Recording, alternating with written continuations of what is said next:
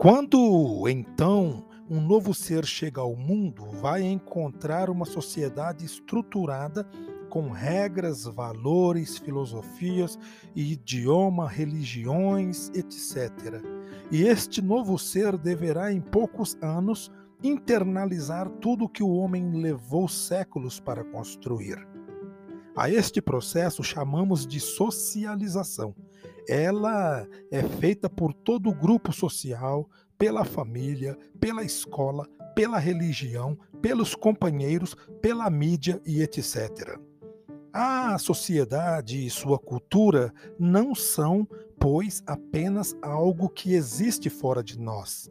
Elas fazem parte do nosso ser mais íntimo, pois durante o processo de socialização, nós as internalizamos de forma tal que fica difícil separar o biológico do psicológico e do social.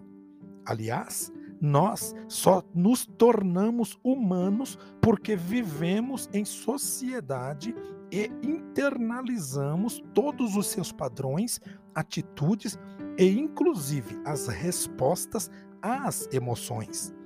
Os casos relatados de crianças feras ou crianças lobos abandonadas na selva e criadas por animais mostram claramente que se somos o que somos é porque temos contato com outros seres humanos.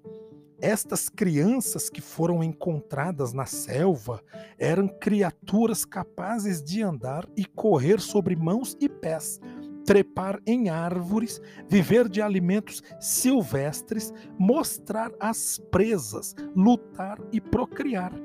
Mas jamais puderam apresentar ideias e atitudes de conduta humana, comportamento político ou sociológico, porque a sua natureza faltavam as qualidades essencialmente humanas destas crianças, as mais novas, com muita dificuldade, conseguiram uma certa adaptação, mas as mais velhas, não conseguindo se adaptar ao meio humano, acabaram morrendo.